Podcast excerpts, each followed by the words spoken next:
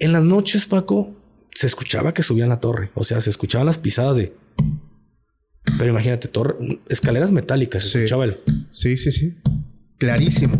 Y de repente, como que alguien subía corriendo, agarrabas tu, tu arma, tu arma y apuntabas sin madre, güey. Nada. No, no, nada, nada. Pues yo le dije al muertito, güey, si me despiertas, te voy a dar un cigarro. Y le dije, ¿qué pasó? Pues me quedé dormido, güey. Me quedé súper dormido. Y de repente escucho, no sé cuánto tiempo pasó, pero de repente escucho un...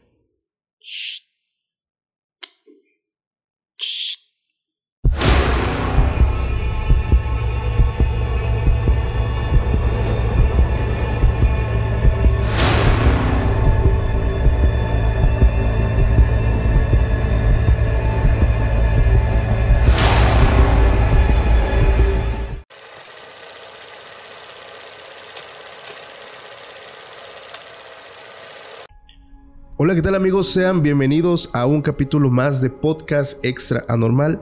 Mi nombre es Paco Arias y estoy muy feliz de estar nuevamente aquí en un capítulo más para todos ustedes. Bien contento, nos encontramos en la ciudad de Guadalajara, Jalisco y hoy estamos aperturando las colaboraciones con broche de oro. Hoy está conmigo el Gafe. ¿Cómo estás, hermano? Muy bien, gracias Paco por, por esta invitación y también gracias a tu equipo de trabajo que, que estuvo pendiente de, de todos los detalles que lleva a hacer una colaboración de, de, este tipo. La gente piensa que es fácil, pero no hay que estar sí, sí, sí. Este, acomodando todo. Pero pues muchísimas gracias por, por prestarme este espacio de contar mis historias. No, pues yo bien contento, hermano. Ya conocía tu trabajo, de verdad, haces un excelente trabajo. Para las personas que es la primera vez que te están conociendo, hermano, tus redes sociales y quién eres. Mis redes sociales aparezco como Gafe423 en todo. Soy el que más seguidores trae porque sabes que de repente hay gente que se hace pasar sí, por sí, uno. Sí. Pero, y tengo un, un, podcast también en compañía de mi hermano que se llama Tras las Líneas, que ese podcast sí hablamos más, más que nada puro tema bélico, tema de seguridad, lo que, lo que la gente no se atreve a platicar eh, de lo que está pasando en la actualidad en el país. Y en mi canal principal, que es Gafe423, pues ahí toco de todo. Eh, es un podcast que traigo invito, invitados de, de, todo tipo. Pueden encontrar buenas historias. Perdón, este, para la gente que me escucha toser. Eh, duré unos días eh, con, sí. con, un poquito de gripa, entonces traigo un poco de flemas. ¿Quién es Gafe 423? Eh, fui un elemento que estuvo en el ejército mexicano y también estuve en lo que viene siendo una rama llamada Fuerzas Especiales. Estuve en el cuerpo de Fuerzas Especiales. Y pues me aventé ocho años y medio en, en las Fuerzas Armadas. Salgo, eh, estoy un tiempo como policía, dado de alta como policía, pero era escolta de un comisario. Okay. Y después eh, me voy de escolta de un político. En resumidas cuentas, es un poco de lo que es mi, mi trayectoria, que son más de 10 años en cuestión de, de seguridad. Y ahí de repente un día se me ocurre decir, y pues, ¿y si hago contenido para YouTube? Y pues, véame aquí, aquí estamos haciendo contenido, hermano. Qué bueno, hermanito. La verdad es que eh, igual la familia deben de saber que dejo siempre también los enlaces directos en la descripción del capítulo para que igual te ahorres la fatiga, vayas, le des clic y vayas y conozcas el trabajo de, de mi buen hermano el Gafe 423, porque la neta traes, ya me dijeron que traes muy buenas historias, ¿eh? la, la neta, ya me dijeron. Sí, traemos dos o tres, pero no, ya son, me imagino. Son reales, son lo que me pasó. No vamos a venir a contar algo que, que no me pasó. Sí. Yo cuento lo que viví. Y es que fíjate, es curioso, hermano, porque dentro de los correos que nosotros recibimos todos los días, eh, que adicional aprovecho la oportunidad para decir que el correo para recibir relatos igual está en la descripción. Siempre me llegan relatos de traileros, o sea, los que están en el top son traileros, eh, son taxistas, choferes, son policías y soldados. Y de verdad es que cuando, o sea, sus experiencias más fuertes casi siempre son cuando andan en lugares un poquito retirados, cuando se topan con situaciones bastante eh, fuera de lo normal, cuando ya no están tanto en la ciudad, sino cuando ya visitan estos lugarcitos cerca de las montañas, de los ríos, es cuando van experimentando actividad paranormal. Pero yo tengo una pregunta para ti. ¿Tú crees en el tema paranormal? Claro que, claro que creo en el tema paranormal. Sí. Era muy, pero demasiado escéptico en todo, okay. en todo este tema. Pero bien dirían, hasta que no te toca, hasta que no lo vives, es cuando sí. te haces creyente, dejas el escepticismo. Y fue mi caso. Yo realmente me inclinaba más por, por sacarle todo el lado de la ciencia y decir, todo tiene una explicación. Y, y, quizá viví a lo mejor de estos recuerdos que de repente se bloquean o los olvidas porque no fueron muy relevantes en tu vida. Quizá viví anécdotas que sí fueron ciertas, pero por, por este escepticismo las olvidé porque pudo haber sido así. Pero hasta que no, no, no me pasó mi primera experiencia fue cuando ya empecé a creer en todo lo paranormal. Ok. En una ocasión, cuando yo estaba más joven, tenía como unos 15, 16, no recuerdo muy bien, entre 14 a 16 años. Sí. Pero creo que andaba como por los 15.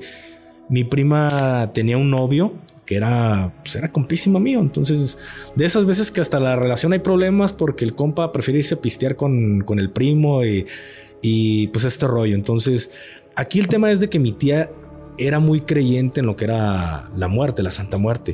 Tenía su altar y, todo el rollo. Entonces, en una ocasión, recuerdo que fue un, viernes, estábamos este, platicando todos en la sala y se vio una sombra. Era muy común que se vieran sombras que pasaban a donde estaba el altar de la Santa Muerte de mi tía.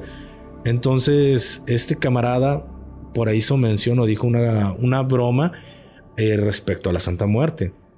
Y, mi tía voltea y lo ve y le dice, con la Santa no te metas, porque ella te puede dar tu, respectivo eh, jalón de orejas por estarte metiendo con ella. Y haz de cuenta que le dijeron a, este camarada, dile todavía más cosas. Y él empieza, ah, que yo oh, creo, y se empezó a meter más, más directamente con ella. Pero lo hizo como de estas veces que te tratas de hacer el chistosito, el gracioso. Cuando terminaron, este, o sea, la, la, noche de, plática, mi, mi, prima y, su novio, él, él me dice, oye, güey, ven. Y ya, ¿qué onda, carnal? Oye, si te, te vas a quedar a dormir a mi casa. Y yo, ah, culo, te dio miedo, ¿verdad? sí, sí, sí, pero ah, no, no, pasa nada. Él vivía con, con su abuelito. Eh, sus padres estaban en Estados Unidos, entonces él vivía con este señor. Y él era de estas personas que, que era muy, muy amargado el señor cuando andaba sobrio. Porque agarraba de repente esas temporadas que se aventaba dos o tres meses en la, en la peda y era todísima madre el señor. Entonces le dije, güey, pero tu abuelito, no, no, no hay pedo. Ahorita anda pisteando, entonces no, no hay bronca con él. Dije, pues va, al día siguiente los dos trabajábamos en bajando carne en San Juan de Dios. Éramos pues de estas personas que, que bajan, bajan la, no sé, la, la res y todo este rollo. Y trabajamos nada más una vez a la semana con, con su padrastro. Sí. Entonces me dices, güey, pues de ahí nos vamos temprano a, a, bajar mercancía a San Juan. Simón, güey. Nos fuimos a dormir a su casa y él tenía, pues literal, su cuarto nada más era una, una camita individual y era todo lo que tenía. Él venía de Estados Unidos y él termina llegando aquí a, a, Guadalajara o termina llegando a México porque le tocó ser o hacer el servicio que en ese momento estaba muy, muy, este caliente, el muy caliente, perdón, el tema de, Irak. Sí. Entonces él terminó huyendo, por así decirlo, de, de su obligación en el servicio militar en Estados Unidos y termina viniendo aquí literal sin nada. Eh, le digo, güey, ¿dónde me voy a dormir? Ah, pues te duermes aquí en la, en la cama conmigo. No mames, ya te la sabes, ¿no? De, sí, sí, sí. empieza el cotorreo de, de, de hombres. No, no, no te voy. no, no, no pasa nada. Y platicando. Entonces, de estas veces que ya te la sabes, que cuando está todo oscuro y no van a pensar que delicioso, no, no todo lo contrario, empezamos de, oye, güey, nunca te ha pasado algo acá de miedo y, empezamos a hacer plática, plática de, lo paranormal. Sí.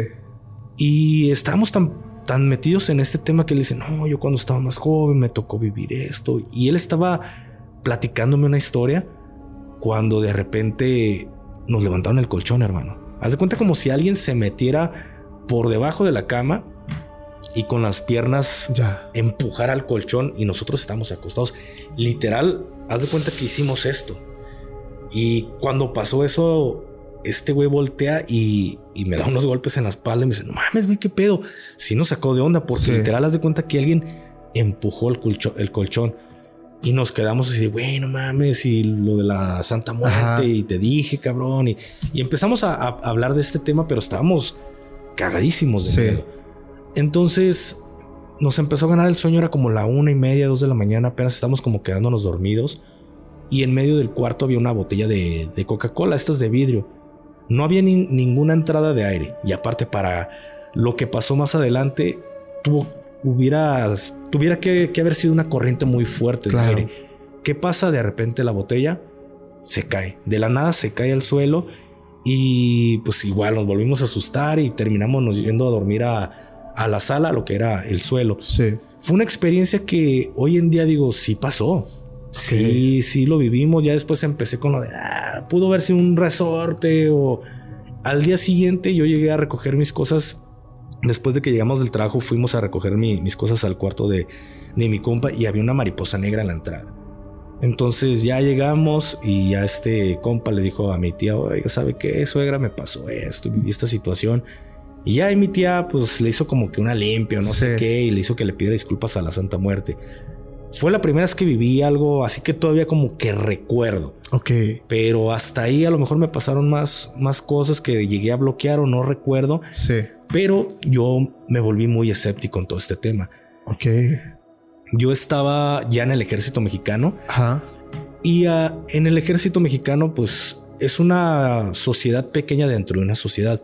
Encuentras lo mismo dentro del ejército, desde trabajos como carpinteros y todo este rollo, pero también lo importante de esto es que existe una prisión para militares. Ok. Esta prisión es eh, si tú cometes algún delito que es un delito militar, te van a ir a guardar ahí, como si te guardaran en una, en una prisión civil. Puede ser un año, dos años, doce años. Es lo mismo. ¿Y es igual de peligroso que una prisión convencional? Eh, ¿O más? No, no en el sentido de depende. Ok. Es un sí, pero no. Eh, si tú vas, por ejemplo, aquí a, la prisión militar que se encuentra en, la Mojonera, pues son prisiones militares que se puede decir que son por delitos no tan graves, delitos como desobediencia, abandono de servicio. Un ejemplo, tú eres, un, tú eres mi sargento, yo soy un cabo, un soldado, tú me das una orden y si yo no la acato, eh, claro, esta orden tiene que estar dentro de, de los reglamentos militares, tiene que estar dentro, dentro de lo que es el ejército. No puedes hacer un ejemplo que yo te diga, oye, métete a esa casa. No, eso ya es una orden contraria que el que la está ordenando es el que se va a ir a prisión.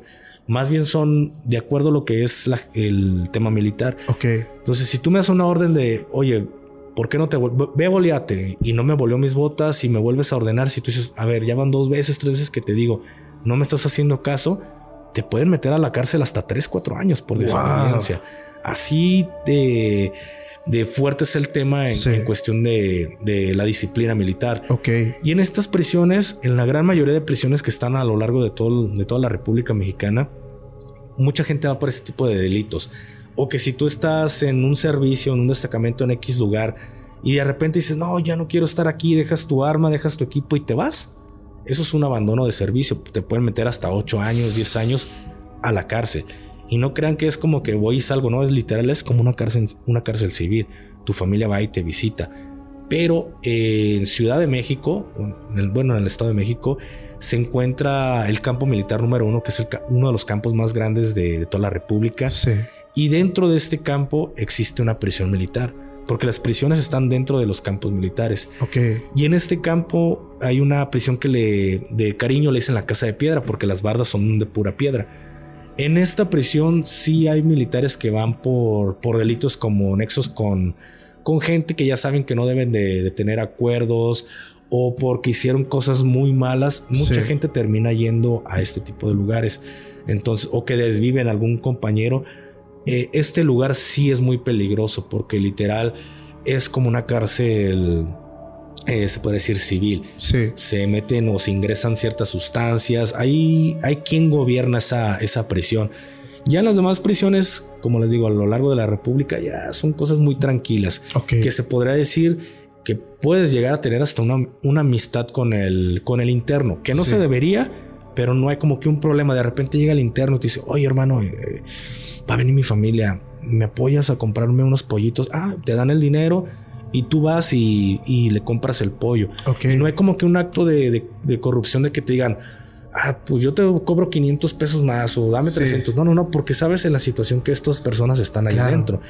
Pero en la prisión de que está en la Ciudad de México, ahí sí hay problema porque literal, haz de cuenta como que estás en una prisión civil. Si te metes en temas muy grandes, te puedes ir a la, cárcel. O los mismos internos eh, buscan la forma de que los custodios, que son los militares, cometan un error para que los metan, los metan a la prisión. Es como que una consigna de ah, hay, que, hay que pintarlos de verde, a que, se pinten de azul, porque los uniformes son, son de color azul. Entonces, se puede decir que está. ¿No quieres que hagamos un poquito de silencio? Sí. se fue. Ah, ¿Se puede decir? Se podría decir que, que está tranquilo eh, dentro de lo que cabe esta prisión militar. ¿Quiénes son los que la cuidan? ¿Quiénes son los custodios? Los mismos militares. O sea, yo soy un soldado de infantería, un soldado eh, de un batallón. Y este, a lo mejor en la zona militar, que es la que tiene como el, el, mando de, de, esta prisión militar, dice, a ver, primer batallón de infantería, hoy les toca la seguridad de esta prisión, mándame a 30 personas a que la cuiden. Y te mandan, y te avientas a lo mejor 30 días, dos meses, dos meses y medio, lo que se les antoje hasta que te manden el relevo. Ok. Y a lo mejor mandan a X batallón ahora a hacer el, relevo. Cumples funciones que dentro de lo que cabe no es tu trabajo, porque tú no eres un custodio, pero el soldado se podría decir que es como un todólogo. Hace de todo, albañilería, de todo hace el, el soldado del ejército mexicano. Y dentro de eso es también, si te mandan de custodio, pues vas a ir a hacer una función de custodio. Claro. Y muchas de las veces esto puede ser contraproducente porque hablándolo aquí en las prisiones como la que está aquí en Zapopan no hay problema porque no hay como esa enemistad con, los internos. Pero en la de Ciudad de México sí existe esa enemistad de que hay que pintar al soldado de, de, azul. Y llega el soldado, no sabe cuál es el actuar, cómo debe, cuál es el protocolo de un custodio. No se te enseña a ser custodio. Claro. Y cualquier error que tú puedas cometer, te puedes meter en un, problema legal. Entonces, esto se los cuento para que sepan por qué yo estuve eh, haciendo una función de custodio. Ok. A lo largo de mi, de mi trayectoria en las Fuerzas Armadas me tocó estar en dos ocasiones en esta, en esta prisión. Esta cárcel militar tiene muchísimos años, hermano, décadas, décadas de funcionamiento. Entonces inicialmente era más pequeña de lo que es hoy en día. Hoy en día son seis torres. Pero cuando inició este rollo eran cuatro torres. Le han anexado otras dos y otros pedacitos más que, han construido. Sí. Pero imagínense, si en la década de los 90 el ejército era se pasaba de lo que era la disciplina militar, podía llegar a golpear soldados, a torturar soldados, a hacer infinidad de cosas porque no estaba tan metido el tema de los derechos humanos. Hoy en día hay mucha gente que dice generación de cristal, sí, hasta un cierto punto Voy de acuerdo. Han hecho una generación de cristal en, el ejército mexicano que nos es un soldado. Claro. Al final de cuentas es un soldado y, y en teoría está entrenado para desvivir personas. Claro. Pero también hay que entender que también el soldado tiene ciertos, ciertas cosas que hay un límite de lo que le puedes hacer a un soldado y no golpearlo nada más porque una persona se le antojó golpearlo. Imagínate si esto pasaba en los 90, todavía cuando yo entré en mis primeros dos años todavía se veía mucho esta, este abuso de autoridad. Por ¿Te tocó a ti sí, agarrarte a trancazos con otro? Eh, de que te golpeen, a ver, tres tablazos o cositas que la gente dice, ah, es parte de ser militar. Al final termina siendo un abuso de autoridad. Claro. O que una persona te diga, tráeme unos tacos y tú digas, ah, pues tengo que ir a comprar de mi dinero a una persona. Ah, o sea, tú tenías que invitar. Sí, sí, esto es algo que se sigue viviendo. Pero anteriormente son cositas que la gente puede decir, ah, no manches, pues, ¿qué, qué, cosas, ¿no? A lo mejor un militar va a decir, soldado chillón, porque yo, yo lo hacía, sí, entiende. Una cosa es que no lo hayan hecho y, nosotros fuimos permisivos en ese, en, ese, en ese lado porque decíamos es parte de ser militar. Sí. Pero si lo ves ya desde otra perspectiva, son abusos que no deben de, pasar. No es el deber ser. Exactamente, no es el deber ser, hermano. Y en muchas ocasiones eh, te decían, a ver, eh, te voy a poner un ejemplo antes de seguir con, con este tema de, lo de la prisión. En una ocasión, a mí me tocó hacer una puesta de, o querían que yo hiciera una puesta a disposición. ¿Qué es esto? Compañeros detuvieron a una persona, a una persona mala, y lo llevaron a, lo pusieron a, a hicieron la puesta a disposición ante el Ministerio Público.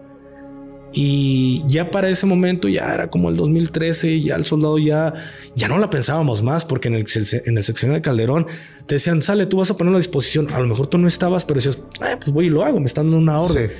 pero empezó a haber una serie de problemas de que reventaron los pedos legales. De que, a ver, ¿cómo lo detuviste? Ay, güey, pues yo no lo detuve. Y si decías, no, yo no lo detuve, entonces ¿por qué firmaste? Claro. Y tú podías pasar del otro lado por, porque estás mintiendo, estás cometiendo, un delito. Entonces, en una ocasión, eh, me dicen, a ver, tú vas a hacer la puesta a disposición. Oiga, comandante, pero yo no estaba. No sé, tú lo vas a poner. Pero yo no tengo mi credencial de lector. ¿Y por qué no traes tu credencial de lector? Porque no la traigo, se me olvidó en mi casillero. Te presentas arrestado en cuanto lleguemos al batallón. Entrado, comandante. Y dice, prefiero que me arresten tres, cuatro días a que tenga un problema legal que pueden ser dos o tres años. Porque tuve compañeros que tenían tres o cuatro años en un problema legal por una puesta de disposición que ellos no estuvieron y que alegaban es que tú no estabas en, tú no me detuviste y se hacen unos problemas legales. Entonces, a raíz de esta experiencia en cabeza ajena, muchos decíamos, no, yo no, en esos problemas ya no me voy a meter. Claro. Antes al soldado le decían, métete a esa casa, ah, nos metíamos. Ya después era como que no tenemos una orden, si no hay una orden, yo no me voy a meter porque los problemas legales nos reventaban después. Claro que sí. Y los superiores no era como que decían, madre, pues, vamos a, hacerle el paro legal a este compa. Nosotros lo ordenamos, ¿no? Sí. Ellos, ah, es tu problema, si te metes a la cárcel es tu rollo. Tú te las arreglas solo. Exactamente. Entonces, en esta ocasión, hermano, ay, ando batallando mucho con esta. En esta ocasión, yo no quise hacer la puesta a disposición y me arrestaron. Me arrestaron o me iban a arrestar por no haber hecho la puesta a disposición. Esto es un abuso de autoridad, hermano. Sí. Y al final, hermano, teníamos como un mes y cacho de que yo no iba a mi casa. Y ese día estábamos, por fin íbamos a poder ir a mi casa. Me dice el teniente, sale, pues si te quieres ir a tu casa, dame 200 pesos. Agarré 200 pesos y se los di y me fui a mi casa. Entonces tuve que dar un soborno para que no me arrestaran por algo que era una orden contraria de que yo tuviera. Entonces, a esas cositas es a la, que, nos, la que nos referimos. Sí. Entonces, eh, eso es prácticamente cositas como abuso de autoridad para que la gente vaya entendiendo. Si esto te lo estoy platicando que fue como en el 2013. Sí. Imagínate qué pasaba en los años 90. No, hermano. Imagínate qué pasaba en los años 80. Era una vil porquería la disciplina militar. Había abusos de autoridad muy, muy fuertes hacia el soldado. Y aquí es donde entra este punto en la historia que esta prisión tiene décadas. Décadas. No te puedo decir 40, 50, no dudo que lo tenga, puede tener hasta más, pero es una prisión muy vieja. Ok. Entonces, desde que tú entras, se siente una, la vibra, una vibra muy negativa. Pero hay dos torres en específico que la vibra es horrible, carnal. Muy, muy mala esta vibra. Porque en, este momento que yo te estoy hablando, ya estaban, ya habían construido, pues una, habían anexado una parte más a, la prisión y habían construido dos torres. Y la torre, torre 4 y torre 5, estas torres estaban, se podría decir, viejas, viejísimas. No tenían ni siquiera sistema de luz dentro. Y para entrar a estas dos torres, tenías el ingreso era por fuera de la prisión, no por dentro. O sea que los soldados tenían que salir, rodear toda la prisión para poder meterte a, a, la torre. En esta torre montábamos servicio un soldado por torre, nada más. Entonces ya se sabía desde que tú llegabas, es más, desde que decían van a la prisión, no, ahí asustan y empiezas a escuchar las cosas. Me imagino que hay como en todo, ¿no? Cuando llegas y oye, aquí espantan, que se aparece la niña o el no sé. Sí, sí, sí, es como en todo. Porque cuando nos dicen, a ver, tal sección, la primera sección va a estar este, va, va a ir desde el destacamento a la prisión militar. Y pues tú vas nuevecito, o sea, no saben ni qué rollo. Era la, la primera vez que yo iba y empiezas a escuchar que todos se quejan, no mames, es pinche estrés ahí en, en ese servicio y, andas vuelto loco y luego ahí asustan y, ah, güey, asustan, sí, güey, en la, torre 4 y torre 5 se escuchan ruidos y se aparecen cosas. Y yo, pues, mm, no pasa nada, soy esta madre no, no creo en eso. Entonces, cuando tú vas saliendo de la torre, más o menos a la altura de la, de la torre 4, que es donde, donde se hace la torre, como a 10, 15 metros, 20 metros, hay un cuarto subterráneo. Y cuando tú vas pasando, pues como todo, vas conociendo y preguntas, ¿ahí qué es? Ajá. Porque los que te entregan son soldados. Ok. Un ejemplo, tú eres un soldado del segundo batallón. Yo soy un soldado del primer batallón y tú me tienes que entregar a mí, yo te voy a relevar. Tú ya te vas a ir a tu casa a descansar después de un mes y medio, dos meses. Yo te digo, Paco, o, oye, ¿qué es eso? Ah, mira, ese cuarto no está en uso. Se dice que en ese cuarto hace muchos años, eh, pues torturaban a los soldados. Ahí los metían, ahí los golpeaban y a veces se les pasaba la mano. Ah, va. Mira, esta es la entrada. Ah, no hay luces. Mira, este vidrio está quebrado. Te entrego. Eso es como pasar las consignas. Entonces, cuando a mí me dicen la primera vez, porque yo estaba recluta, estaba nuevecito en las Fuerzas Armadas, y los peores servicios siempre van a ir destinados para los reclutas. Claro. Entonces me dicen, ¿sabes qué? En esta, en estas dos torres asustan, güey. No mames. Sí, sí se escuchan ruidos que suben las escaleras. Y... ¿Te espantaste o fue como de.? Eh? no, fue como de. Sí, cualquier cosa, ¿no? Cualquier cosa. Entonces a mí me mandan a la torre 5. Me aviento ahí como 15, 20 días. Eh, por así decirlo, yo como soldado nuevo. Pero de repente llegan nosotros ya teníamos destacamentados en esta prisión como 15 días aproximadamente y mandan a cubrir a un soldado nuevo que acababa de salir de su adiestramiento como soldado y lo mandan a la Torre 4. Entonces en la Torre 5 y Torre 4 estábamos dos soldados, reclutones. Entonces la pregunta es, ¿me tocó escuchar cosas? Sí, sí me tocó escuchar cosas. Tú entrabas y no había luz en, lo que era eh, la torre y las, eh, las escaleras eran de caracol, escaleras metálicas. Entonces, desde que tú cerrabas tu puerta, de sí o sí, Paco, tenías que prender una lámpara. Tenías que prender tu lámpara para poder ver dónde pisabas. Y subías despacio porque era muy difícil subir porque era un lugar muy, muy estrecho. Entonces subíamos despacio o subía despacio y llegabas a la parte de arriba de la torre y nada más, no había absolutamente nada. En las noches, Paco, se escuchaba que subían la torre. O sea, se escuchaban las pisadas de. Pero imagínate, torre, escaleras metálicas, se escuchaba el. Sí, sí, sí. Clarísimo. Y de repente, como que alguien subía corriendo, agarrabas tu. Tu arma. Tu arma y apuntabas sin madre, güey. Nada. No, nada, nada. Entonces hablabas por el radio y. Oye, mandaron a alguien a supervisar. No, no hay nadie seguido te pasaba o nos pasaba esta situación de que los vigilantes, oye, me tocaron la puerta, oye, me están aventando piedras, oye, alguien escuché que estaba subiendo la escalera. Seguido se escuchaba de que los vigilantes daban parte de lo que pasaba en las torres. Ok. Yo nunca di parte porque decía, esto no pasa, esto no, no está pasando. O sea, te mentalizabas en ese momento que, sí. que no, que no, que no. Que no. Entonces, en la noche, a partir de las 9 de la noche, los soldados cada 15 minutos gritan, en este tipo de servicios, cada 15 minutos gritan alerta. Torre 1, haz de cuenta, Torre 1, Torre 1, alerta, 2, alerta, hasta que se terminaban las, las torres. Esto era cada 15 minutos. ¿Por qué? Para obligar al soldado a mantenerse despierto. Despierto, sí. Porque tú puedes poner tu alarma, pero tú no sabes en qué momento el vigilante va a dar el grito. Ok. Entonces, es por eso de que tenías que estar alerta para no quedarte dormido. Claro. Entonces yo escuchaba cuando subían las escaleras corriendo y, de repente esta parte en mi cabeza de que decía, mm, es el eco. Y yo sí. es el eco.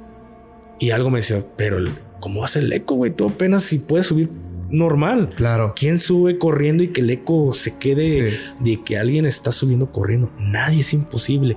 Entonces yo trataba como de Sí, o sea, como que omitías ciertas cosas o intentabas no darle la importancia, tal vez inconscientemente para no afectarte a ti también. Claro, a lo mejor porque me daba miedo y no lo quería aceptar. Lo querías bloquear también. Exactamente, quería bloquear eso porque estaba pasando, hermano. Sí. Y, y llegó un punto en el que daba miedo, sí daba miedo. En el día no me dormía. Porque haz de cuenta que en el día montas, perdón, en el día montas cinco horas, en la noche montas tres.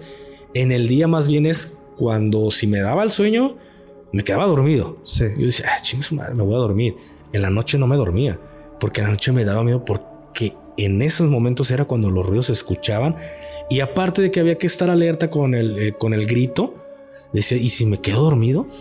¿Y si cuando abra los ojos hay algo? No, no, no. ¿Cuál hubiera sido tu respuesta, Gafe?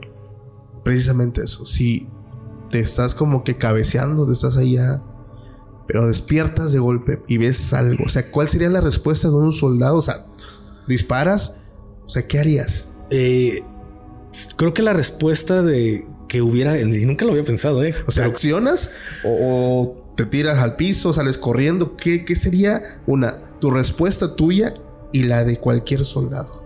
Ay, es que cada persona reacciona diferente, hermano. Y creo que no hubiera podido reaccionar. Te paralizas. Creo que me hubiera paralizado porque me pasó. Ok.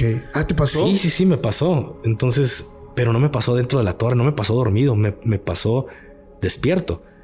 ¿Qué pasa? En la Torre 4 vi un soldado que era también estaba, estaba más recluta que yo, estaba más nuevecito del sacado del empaque, todavía más que yo. Y él medía como unos ochenta y tantos. Estaba alto. Estaba alto. Entonces, siempre como que dentro de las Fuerzas Armadas, el apodo a la gente que son altos es como el mono. ¡Eh, mono! Entonces, este, este compañero y yo todos los días nos íbamos juntos en la noche. Sí. O sea, desmontáramos a las 12, desmontáramos a la hora que desmontáramos el servicio, nos íbamos juntos. Porque teníamos que entrar los dos juntos a la prisión. Entonces era como que él me aguantaba, ya llegaba, lo recogía yo, porque él, me quedaba primero al paso, y ya nos íbamos juntos. Entonces siempre era como que, bueno, hey, vámonos. Nos íbamos, nos metíamos al destacamento de los custodios. Pero en esa ocasión, yo bajé las escaleras, no era tarde, hermano. No es como que la gente diga, ah, eran las 3, 4 de la mañana, a lo mejor traía sueño. Sí. No, eran las 12 de la noche. O sea, que en teoría no había pedo, no, no había problema, porque pues estabas fresquecito, era como si estuvieras con tu teléfono. Entonces yo bajé, bajé las escaleras y yo venía repasando unos reglamentos militares que había leído en un, en un manual de, de, valga la redundancia, de reglamentos militares. Y venía, no, pues que el soldado, la guardia en prevención se conforma. Yo venía en mi pedo, o sea que jamás me esperé que, que algo me fuera a pasar. Ok. Entonces cuando llego a la parte de lo que es la torre, de cuenta que era una, una pequeña banqueta, una pequeña acera, y era como el tamaño de esta puerta, de esta mesa, ni siquiera un metro. Era muy pequeña, entonces estaba el jardín y yo venía por la acera y, obligatorio tenía que pasar eh, por la parte de la torre. Entonces, antes de llegar a lo que era la torre, me bajé a lo que era la, eh, pues el pastizal. Me bajo y cuando volteo de reojo, justo en la, en la esquina de la torre, estaba oscuro, no digo que no había luz. Volteo de reojo y veo a una persona parada. Pero inconscientemente mi reacción fue, vámonos mono. Yo creí que era mi compañero. Y cuando le digo, vámonos mono, esta, esta persona que estaba parada como... ¿Has visto la de la bruja de Blade? Cuando se quedan así parados como en, en la pared. Así estaba. Entonces veo que esta sombra corre y corre por detrás de mí. de cuenta, en vez de salir corriendo de frente, corre, me rodea y sale por mi lado izquierdo y se va corriendo. Y en lo que viene siendo eh, pues el terreno que estaba ahí, los, había mucha, mucha hojarasca de los pinos. Porque mucho pino ahí. Entonces había mucha hojarasca de los pinos. Y de verdad, hermano, se escuchó cuando esta sombra quebró todo lo que era este, la hojarasca. La hoja seca. Exactamente, la hoja seca. ¿Y qué pasa? Esta sombra se mete al, cuarto ese subterráneo, ese cuarto oscuro que estaba ahí. Ahí desaparece el ruido, pero haz de cuenta como que se ve una sombra negra, como que se mete a este lugar y ahí desaparece el ruido. Y yo me quedé petrificado, no, ni siquiera tomé mi, mi fierro, porque yo sabía que era algo más, más allá que, que algo que no estaba en este plano terrenal. Claro. Porque quién, si fuera una persona ajena a, a lo militar, un soldado o algo, ¿qué va a estar haciendo ahí parado como tonto? Ahora, si en caso de que hubiera alguien y te cae la voladora que ya llega un soldado, tú no pasas por detrás de él, te vas corriendo de frente. No, pas, no pasas si lo rodeas. Ahora, si lo que quieres es escapar del soldado, porque vas y te metes a un lugar a 10 metros de donde sabes que te va a agarrar. Era algo más allá. La pregunta del millón, ¿fuiste a ver? No, hermano. Ya no fuiste. No, me quedé petrificado, sí, me empecé a temblar.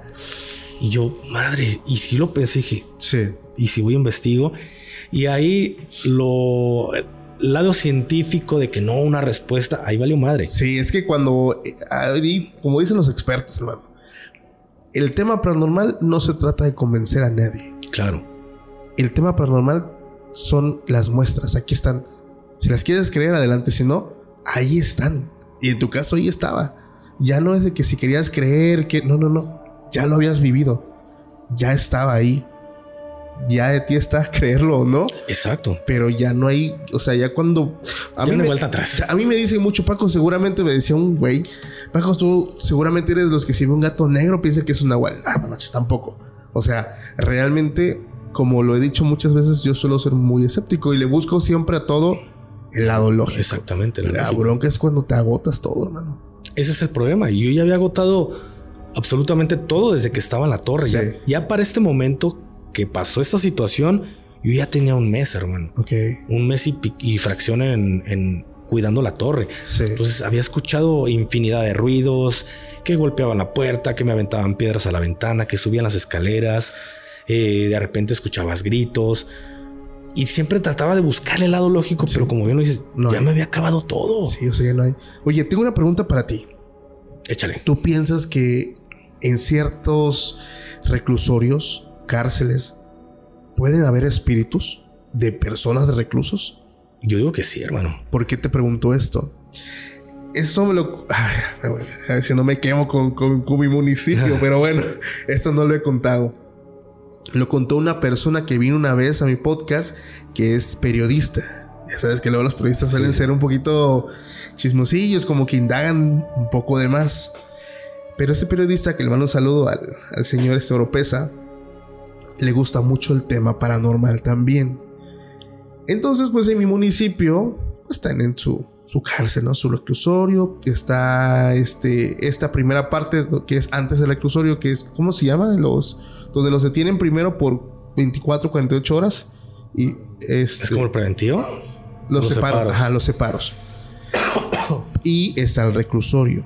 Bueno, en el reclusorio, hermano, hay una parte, digo porque un familiar mío muy cercano eh, trabajó en derechos humanos y casi siempre o cada determinado tiempo le hablaban a, a ella, incluso a las 3 de la mañana, 4 de la mañana, para ir como observadora, porque hacían como que estos cateos, o sea, donde estaban los, los presos dormidos y para arriba, para arriba, para arriba, y órale, todos los, a todos los, ¿cómo se llama? Los, llevaban a, como una cancha de básquet y todos así, y entraban este, policías y ahora sí que tiraban sus cosas y buscaban si no había este, pues ya sabes, ¿no? Lo, que, lo que puede, lo que se trata de, de no tener ahí dentro, ¿no? Harina. harina, teléfonos. sí, teléfonos. Cositas que puedan hacer daño a alguien más. Exactamente. Entonces, yo acompañé muchas veces a esta persona porque era de madrugada. Y hacíamos estos recorridos. Me llamaba mucho la atención que había muchas celdas donde tenían Biblias. Personas que, ocupaban pues ese tiempo para redimirse, ¿no? O sea, tal vez eh, pensar mucho en lo que estaban haciendo. Pero se acercó con nosotros un doctor. El doctor se notó que no estaba como que muy de acuerdo con las cosas que se hacían ahí dentro. Pero que en ese momento, pues obviamente como estaba derechos humanos, pues tenían que, que hacerlo más políticamente correcto todo, el proceso. Pero bueno, él le comenta como por debajo del agua de, ¿por qué no le preguntas a cualquiera qué es el toro? ¿No has escuchado del toro? No. Ok. Pregúntale a cualquiera, dice, ¿qué es el toro? Porque acaban de sacar los del toro. Y ella se queda así, ok. El, ¿cómo se llama? El director del reclusorio habla con esta persona, con la persona de derechos humanos que yo iba acompañando en ese entonces. Y ella le dice, oiga, ¿qué es el toro? Puta, el vato se puso como nervioso y ¿quién le dijo eso? No, no, no, no le crea, mentiras. No, los reclusos son muy mentirosos, no, no les creas. Pues ella no le dijo quién se lo había dicho, o sea, no se lo dijo cualquier persona, se lo dijo el, el, doctor. Doc. Y le volvió a decir, ¿Ya, ya le dijeron que es el toro, no, pues no. Vuelve a decir, porque salen personas de muy mal estado. Y el caso es que indagando, obviamente nadie le dijo que era el toro, sino ya eh, con personas fuera de que ya estuvieron ahí. Cuando le preguntan qué es el toro, el toro es una celda que parece calabozo.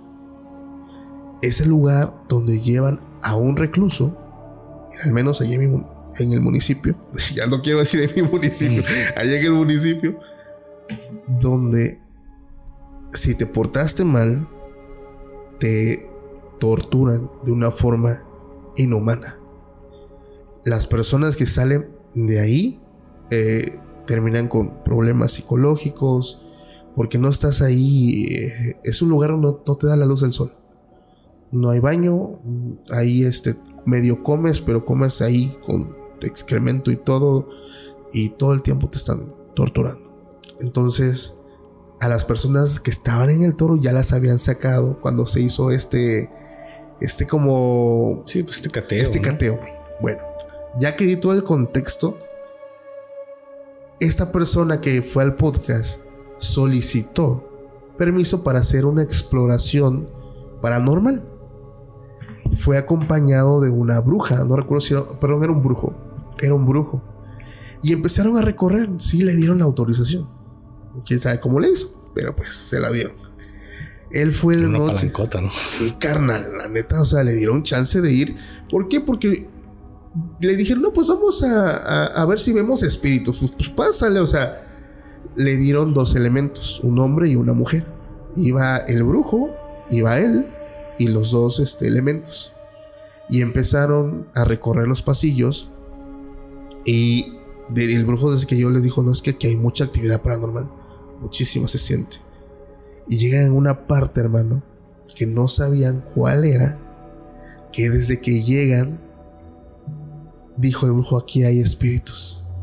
Aquí hay espíritus humanos que no han podido trascender. Necesitamos hacer un círculo de fuego y mandar esos espíritus a, la luz. En ese momento el elemento hombre dijo, yo de aquí, ahí cualquier cosa me echas un grito. Se quedó la, elemento mujer, o sea, el, vato fue el primero que se fue. Entonces se queda el periodista, el brujo y la, policía, ¿no? abren el portal y no manches, canal. Contactaron con un espíritu joven de los años 90. Por eso lo que tú decías, que dijo que él perdió la vida ahí y que no se había podido ir porque ya le faltaba poco tiempo para salir, pero tuvo un problema con un recluso. O sea, se agarraron a golpes, se calentó y eventualmente pues, acabó con, con la vida con la vida de, este compañero. Entonces lo meten a él, al toro, estaban en el toro y no lo sabían. Se, se les pasa la mano castigándolo y lo mandan al otro mundo. Ya le faltaban como dos meses para salir.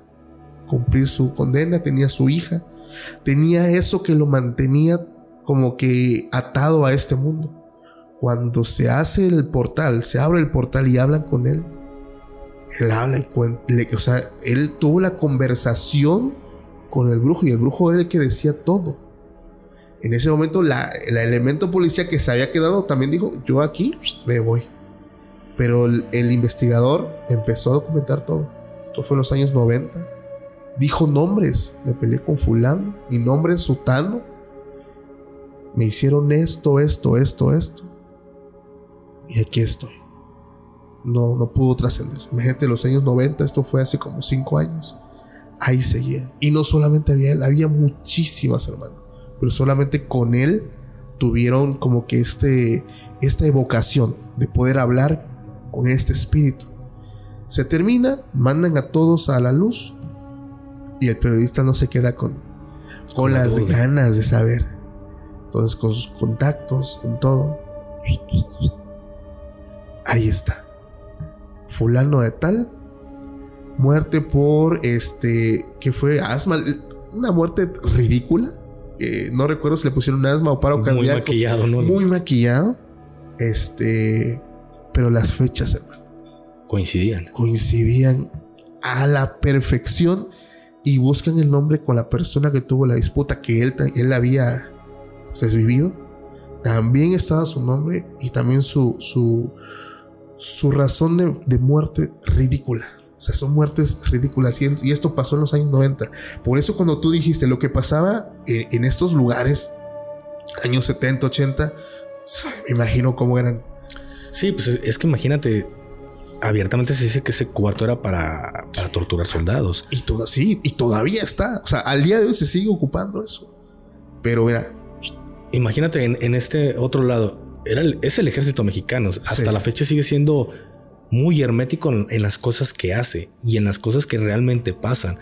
Entonces, de repente se les filtran cosas, como por ejemplo lo de guacamayas o, gente que filtra algún video, pero pasan infinidad de cosas dentro de las Fuerzas Armadas que la gente no se entera en la actualidad. Ahora imagínate cuando el ejército era todavía más hermético, que no se le salía ni, ni una pluma de, de ahí del gallinero. Entonces, cuántas cosas, cuántos abusos no hubo hacia, hacia los soldados. Que abiertamente, hoy te lo digo, eh, y lo, he dicho muchas veces, no es algo que, que me que tema decirlo, pero hay un grupo que se puede decir que es la, la judicial militar, que son conocidos como los hombres de negro, porque andan vestidos de negro. Pero ellos son los que si un soldado trae algún tema de de alguna situación con gente mala o traiga algunas, algún problema que, el, que al, mando no le guste acerca de un soldado, mandan a la judicial militar por este elemento, se lo llevan, lo meten a arraigo, lo dan como no tienes una idea, y si se les pasa la mano, ¿quién le reclama al ejército? ¿Quién abre esa puerta y quién hace un verdadero pedote? Pero en realidad la judicial militar ha hecho cosas atroces en las Fuerzas Armadas. Y hay ocasiones que gente que ni siquiera a lo mejor trae un, tema. Te lo digo con un ejemplo yo. Sí. Que he hablado cosas de las Fuerzas Armadas. No dudes que un día me mandan a la judicial militar y me levanten y me vayan y me torturen. Claro. Entonces son cosas. ¿Y quién la va a hacer de pedo por el gafe? Porque son cosas que uno suelta o cosas que uno platica que mueves fibras sensibles. Claro, hermano. O sea, la, la, corrupción ante todo, hermano. O sea, las personas que siempre han tratado de mantener oculta la información y, la, gran fortuna que tú tienes es que tu comunidad, carnal. O sea, tienes gente que, te apoya, que te sigue, que está pendiente de ti. Y obviamente, si algo llega a suceder, yo creo que se hace, se hace un desastre. O sea, mucha gente, creadores, fans. Sí. Eh, y aquí yo te, lo pongo. Yo no tengo problemas con nadie. se puede decir que las únicas personas que les he movido fibras sensibles es el gobierno y hablo, hablo de gobierno federal, hablo de secretario de la Defensa Nacional. Sí. Ahí en más no es como que sea una persona problemática, una persona que tenga problemas con todo mundo. Al contrario, siempre trato de llevármela bien con todos. Y no tener problemas con absolutamente nadie. Es más, ni, la ni con la maña tengo problemas. Entonces, si algo llegara a pasar, pues por obvio no, no va a ser como que me van a llegar a tirotear o sí va a ser algo, si lo hicieran, espero que nunca lo hagan, pero lo intentaron asaltar, o un accidente, o no trae frenos, detallitos que puedan decir, no, nosotros no fuimos, pero cuántas veces no se ha hecho, y cuántas veces no se ha visto que hay cosas raras que no cuadran con, con ciertos temas, como por ejemplo lo de, Jacobo, que ya investigué un poquito más de Jacobo Greenberg, cosas que no cuadran. De mis temas favoritos, Tan solo desde su investigación con este Padilla, que, llegó a investigar cosas muy, muy cañonas de él por su propia mano. Y fue donde se empezó a topar con situaciones del mismo gobierno mexicano que le empezó a taponear todo, porque ya estaba muy cerca de, de encontrar el dónde está por ejemplo, y para no profundizar tanto en este tema, porque créeme que lo he hablado muchísimo, yo creo que sí está vivo, güey.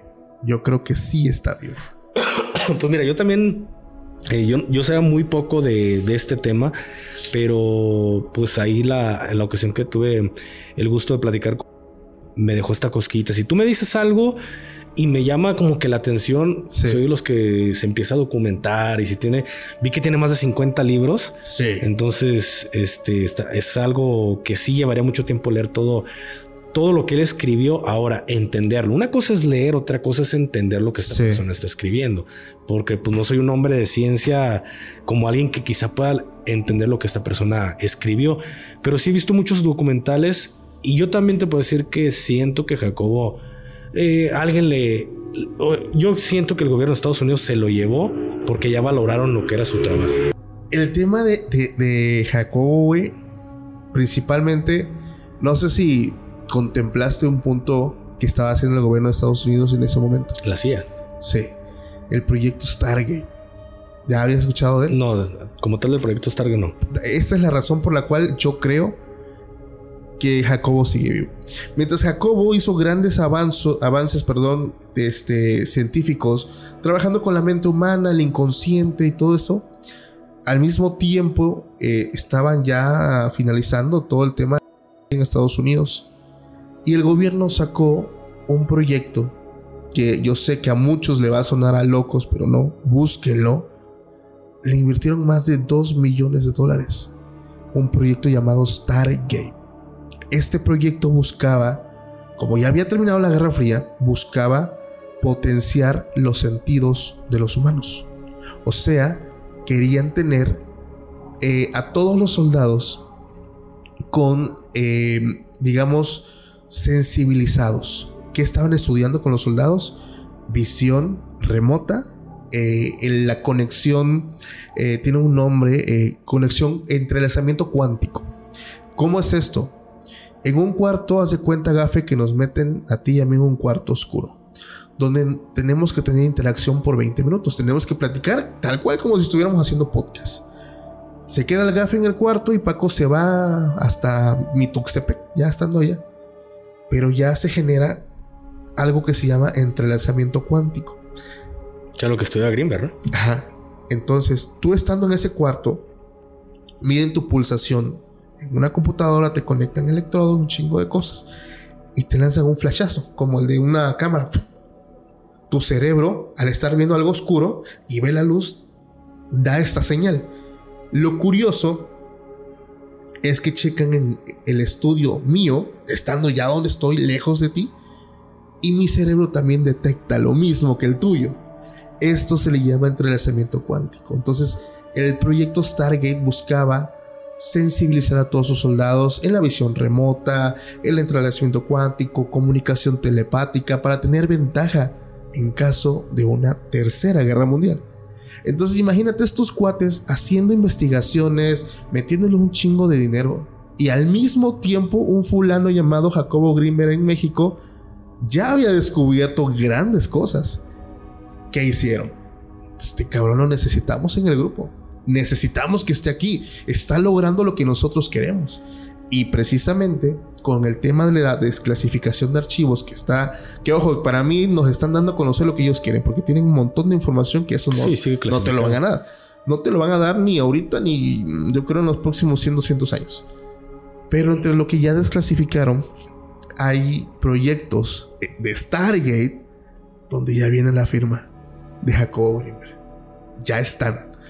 Ya hoy en día ya no es posible entrar a ver estos archivos desclasificados. No sé por qué. Yo los alcancé a ver. Eran muchísimos avances eh, que estaban haciendo con el tema de la mente. Ya no están. En teoría, si ya están desclasificados, deberían seguir ahí. Ya no están. Por eso yo creo que él colaboró para, para, seguir trabajando la telepatía, comunicación, eh, todo este tema de que si yo me quiero comunicar contigo por medio de la mente se puede. Y por eso le digo, la gente no lo va a creer. Tal vez no me creas, pero ahí están las pruebas. Digo, una, una, potencia como Estados Unidos.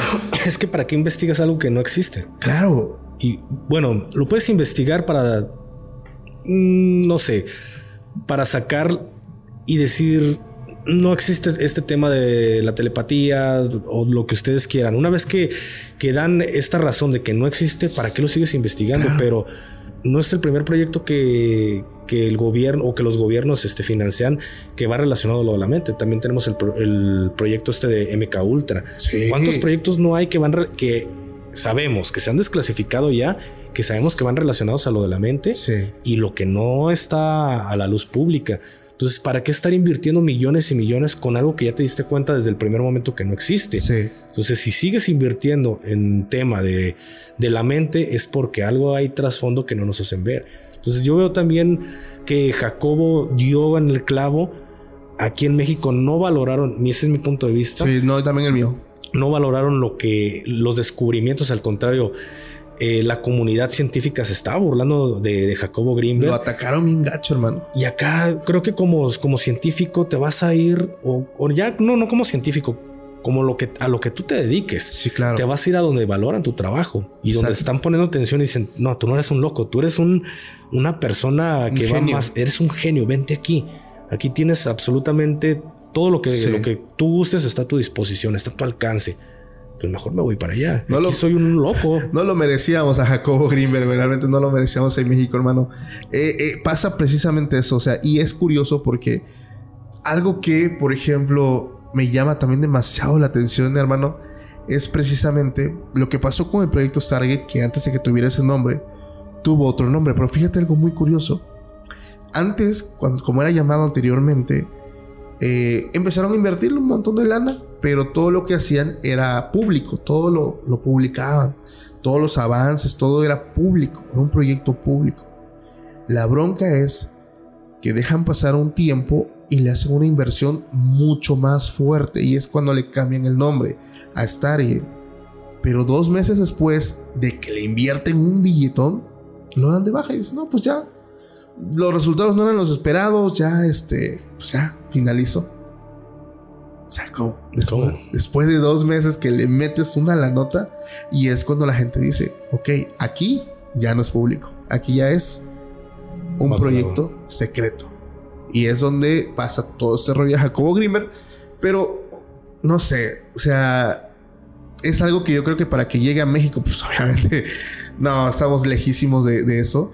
Pero yo considero que hay muchísimos secretos, secretos, el tema del super soldado, por ejemplo, lo que nos muestra Marvel con Capitán América, eso fue cierto también. No sé si en algún momento. No, no sabía, pero tampoco lo dudo. Le explico porque desde la Segunda Guerra Mundial se viene investigando, haciendo investigaciones en, humanos, desde temas mentales, temas de resistencia física. Exactamente. Y la gente puede, a lo mejor no, no conoce el otro lado que es también el japonés. Porque ah, los alemanes, casi la gente conoce el lado alemán y lo que hicieron los alemanes. Pero Japón no, no se quedó atrás. Dijo, quítate que ahí te voy. Alemania. Sí, sí, sí. Pero pues todo estaba más enfocado en, la Alemania de aquellos momentos.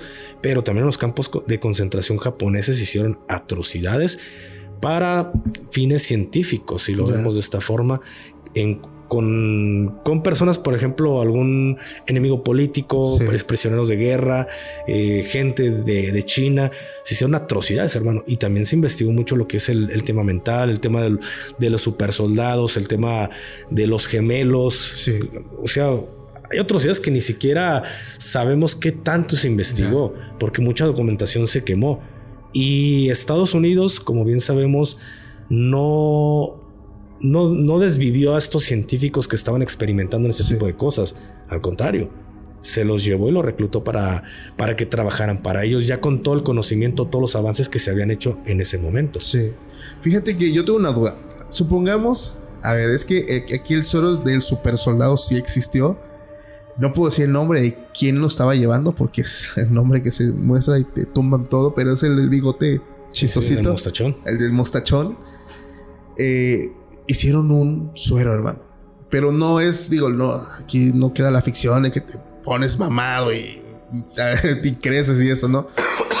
es, el tema de aumentar eh, tu pulsación, aumenta tu resistencia en un 20-25%, te corres más rápido, más, eh, más tramos, más metros. Sí lo lograron hacer, mezclando lo que hoy nosotros conocemos como una plantita que pone feliz a la gente. Sí, claro. Este, cafeína, más químicos y, sobre todo porque esta persona trabajaba con muchos científicos locos, o sea, realmente científicos locos que hacían experimentos con perros intentando llevar como el proyecto Lázaro de tratar de traer gente del otro mundo. Y sí lo lograron, hermano. Sí lograron crear un soldado con más resistencia, con más aguante, con más condición pero se dieron cuenta de algo. Después de tantas pruebas y él hace cuenta que llevaban a ese soldado al límite. La bronca es cuando terminaba. La gran mayoría se iban al otro mundo por paros cardíacos. O sea, daban todo lo que tenían que dar y demostraban una cosa, sí, sobrehumana, pero al terminar de que pasa el efecto y ellos ya están en un, no sé cómo llamarle, un estado ya de reposo, partían. Su cuerpo, su, su condición. No aguantaban. No aguantaban. O sea, el cuerpo lo llevaban al máximo. Y aún así, lo seguían haciendo con todos. Y sin importar que después de este tiempo ellos se iban. Y seguían experimentando y seguían experimentando porque ellos buscaban alargar ese plazo. Entonces, hay muchas cosas muy turbias dentro de los experimentos tan solo de, de Alemania. Simplemente no sé si sabías que dentro de las raciones las raciones de militares que en Estados Unidos son conocidas como ración K, la ración de los soldados alemanes llevaba pues algo de cristaloso, por no decir la, palabra, no sé si, si sabías este tema, una sustancia que aquí en México la venden estas personas malas, así como cristalosa. Ya. En las raciones de los, de los soldados alemanes era de era parte de su consumo para estar alertas y ellos ya habían experimentado con este tipo de sustancias y no dudo que hayan experimentado con otras más porque para ellos en ese momento era le daban esto al soldado para mantenerlos en estados alertas y etcétera etcétera que aquí en la actualidad lo vemos que gente de, de esta mala se lo vende a los jóvenes y todo este rollo. Hace cuántos años, estamos hablando de la década de los 40, a los soldados ya se les daba esta sustancia cristalosa para su consumo para estar en situación alerta. Entonces, ¿qué tanto descubrieron? Al final no podemos saber porque como en todo, ¿no? Así como nosotros nos censuramos para decir ciertas palabras, para no, no entrar en conflictos con el algoritmo, pues también los gobiernos censuran cosas para que no se, no se haga de una forma pública. Entonces, ¿qué tanto es lo que no nos enteramos? Creo que es una cosita pequeña lo que en realidad sabemos como sociedad. Y es que precisamente siempre nos van a dar a conocer lo que ellos quieren. Exacto. Van a ocultar siempre la información. Pero yo tengo una pregunta para ti. Échale, échale.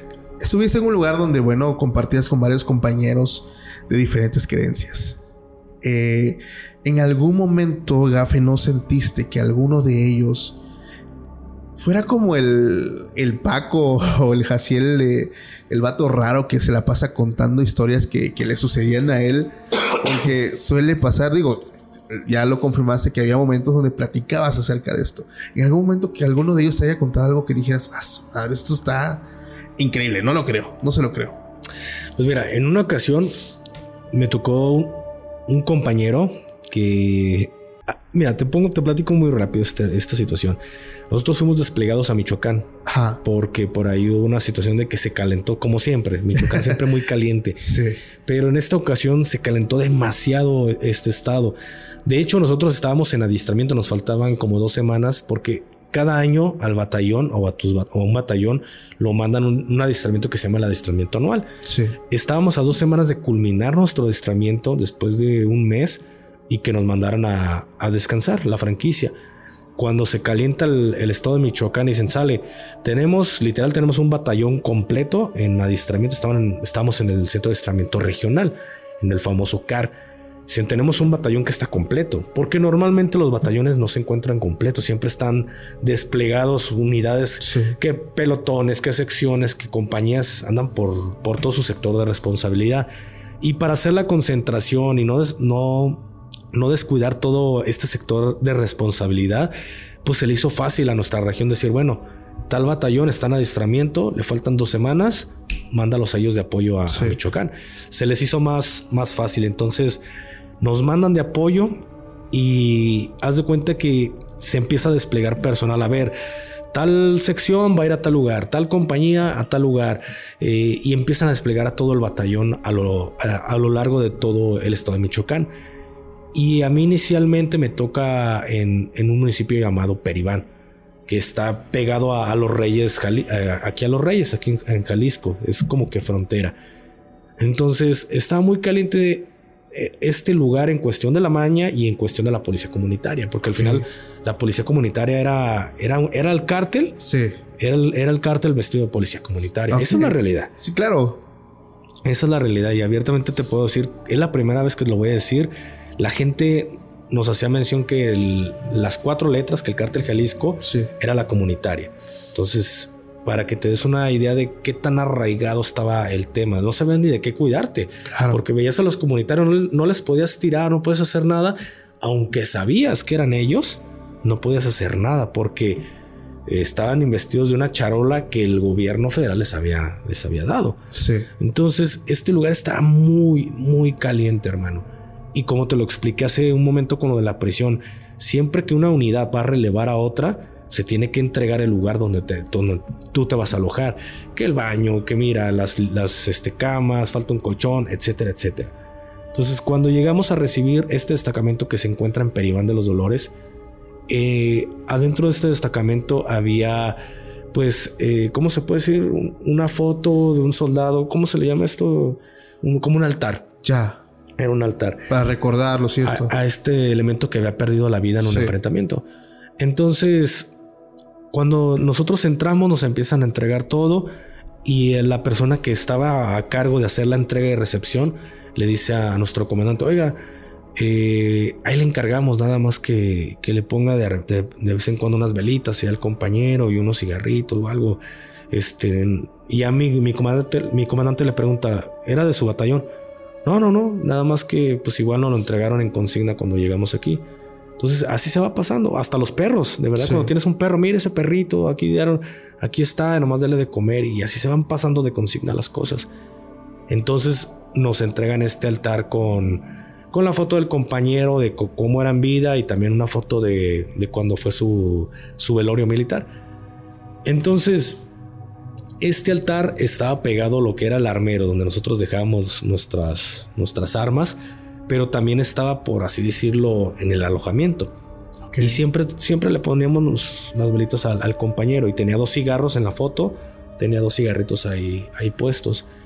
Y en las noches, hermano, eh, con esta historia que yo te estoy contando, ya me había pasado lo del lo, De, aquel soldado. Entonces yo ya creía en este tema. Entonces, de repente estábamos acostados y un ejemplo de aquí a la puerta, que son, ¿qué te gusta? Unos 5 metros más o menos, era donde estaba la, la, el, altar. Se veía, hermano, como que alguien pasaba, se veía una sombra que alguien pasaba como rumbo a, a donde estaba el altar. ¿Qué pasó? En una ocasión salgo, yo iba, iba rumbo al baño porque los baños los tenemos fuera de, este alojamiento y era de día, eran como las 3, 4 de la tarde. Y vio uno de mis compañeros que estaba estaba así sentado pensativo. Y yo voy pasando y lo veo y le digo, ¿qué onda, güey? ¿Qué, ¿Qué pedo? No, no, nada, carnal. Y yo, ¿qué pasó? No, no, no, nada, nada, nada, todo chido. No te quería decir. No me quería decir, pero yo vi que algo pasaba, que algo traía. Yo me preocupé por, por el lado que a veces dices un familiar, algo, algo le pasó y anda deprimido. Sí. Y eso siempre son como que focos rojos entre compañeros tratamos de, a ver, este güey anda mal, indagar, porque puede llevar a una situación de que él mismo se dañe. Entonces yo empiezo a indagar, a ver, güey, dime qué pasó, todo chido. No, güey, todo, todo bien. Cabrón, pues te ves que estás mal, güey, dime qué pasó, sabes que somos compas.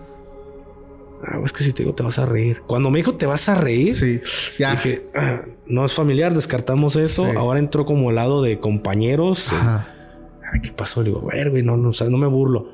No, güey, pero no le digas a nadie. Pero habla súper fresoncísimo. Así parece que no traía una papa en la boca. No, güey, pero no le digas a nadie, güey. No, güey, no le digo a nadie. ¿Qué pasó? Es que yo estaba haciendo mi, servicio, estaba montando mi guardia y tenía mucho sueño, güey. Muchísimo sueño. Le digo, ¿qué pasó? Él tenía un sargento, hermano, porque cada éramos tres pelotones ahí, cada pelotón tiene su, tiene su sargento. El sargento que él tenía pues era una, una cacota, hermano. Esas personas que buscan, justamente como lo que te platicaba hace rato, buscan que la cagues para quitarte dinero. Ok. Entonces, este sargento era de esos de los que buscaba que la cagaras para quitarte dinero. Porque es la obligación del sargento levantarse cuando su, su turno o su pelotón está de guardia, levantarse a estar dando como estos rondines de que todo esté bien. Sí. Entonces le digo, ¿qué pasó, güey? Oh, es que tenía mucho sueño y, y, ya no aguantaba, hermano, ya no aguantaba. Y yo sabía que pues el pelón en cualquier momento se podía levantar porque estaba, estaba calvo. El señor, bueno, no, no calvo, pero se, se rasuraba. Dice, yo sabía que el pelón en cualquier momento se, se iba a levantar. ¿Y qué, qué, pedo? ¿Qué? Pues yo le dije al muertito, güey, si me despiertas, te voy a dar un cigarro. Y le dije, ¿qué pasó? Pues me quedé dormido, güey. Me quedé súper dormido. Y de repente escucho no sé cuánto tiempo pasó, pero de repente escuchó un...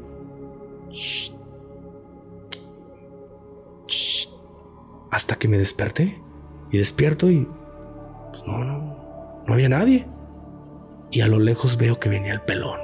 Ah, la y yo, mames, güey. Sí, güey, venía el pelón, güey. Me encontró despierto. Sí. Y yo... No, pues, ¿y qué pasó, güey? No, güey, pues la neta me dio miedo, güey, porque sí, me, alguien me despertó. Sí, sí, sí. ¿Y, qué, qué, pedo, güey? No, pues la neta, pues sí me da miedo, güey, pero pues, le, voy a dar su cigarrito. Le digo, pues sí, dale su cigarro, güey, porque te alivianó la chingada.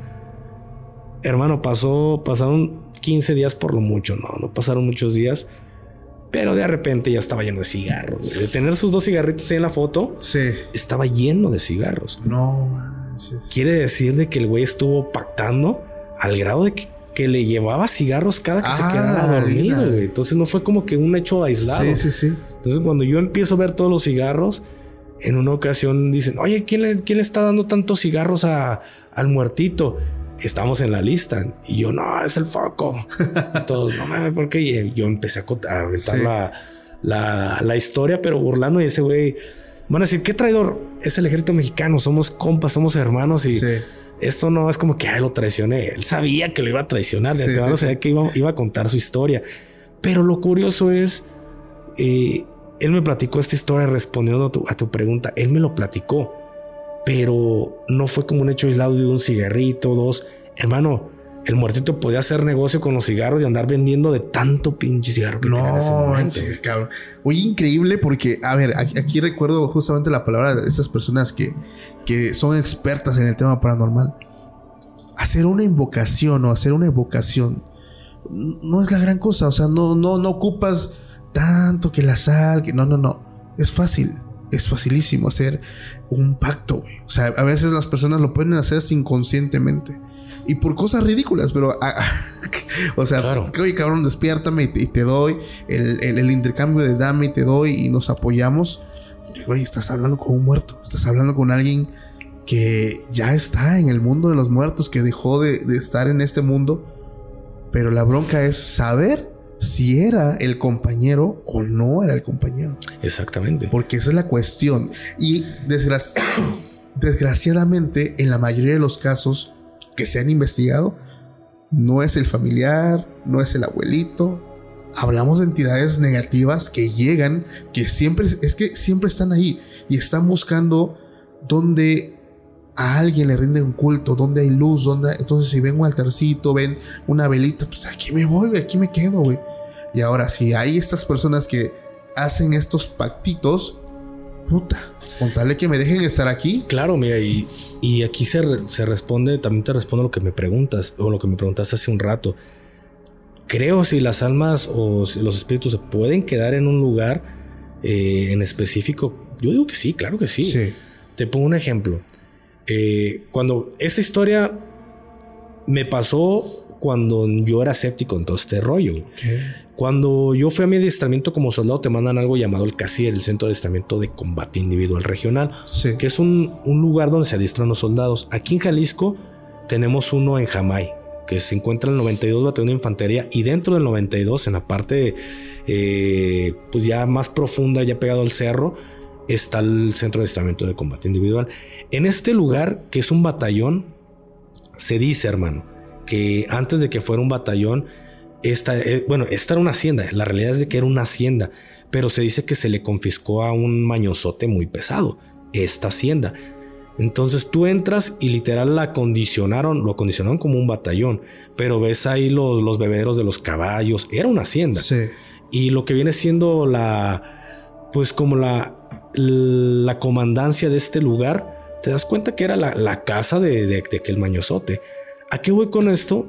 Está en un punto entre Jamay, Jalisco, Cotlán, que aquí en Jalisco no sé si alguna vez has escuchado la, la famosa guerra cristera. sí lo he escuchado. Entonces, a- en todo ese punto fue paso obligado y ahí fue fueron pues, fuertes batallas con, con gobierno, con los cristeros. Entonces se dice que desvivieron a muchísima gente en este lugar y que los colgaban y todo este rollo, en todas las inmediaciones.